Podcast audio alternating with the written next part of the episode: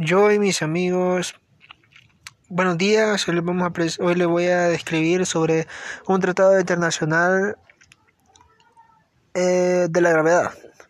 Eh, fue fundada en 1900 tanto con la ayuda de la NASA, de protocolos y no sé qué más, pero por ahí fue.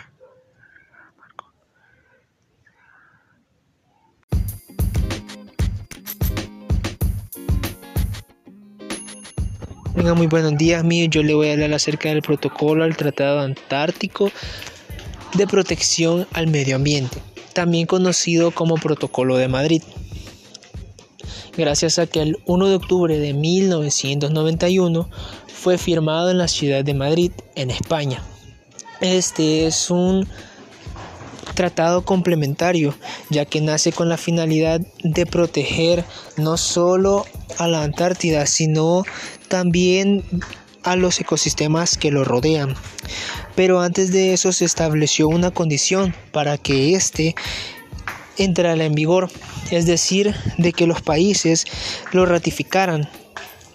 Ah, fue hasta el 14 de enero de 1998 que con 28 países habían ratificado el tratado, el protocolo del tratado Antártido de la protección del medio ambiente. Después de eso, con el paso del tiempo, nueve países más en 2015 se unieron.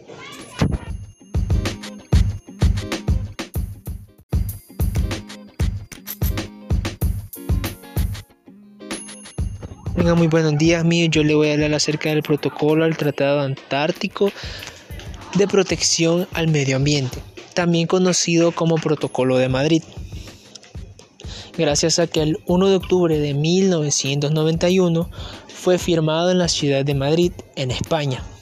Este es un tratado complementario, ya que nace con la finalidad de proteger no solo a la Antártida, sino también a los ecosistemas que lo rodean. Pero antes de eso se estableció una condición para que éste entrara en vigor, es decir, de que los países lo ratificaran.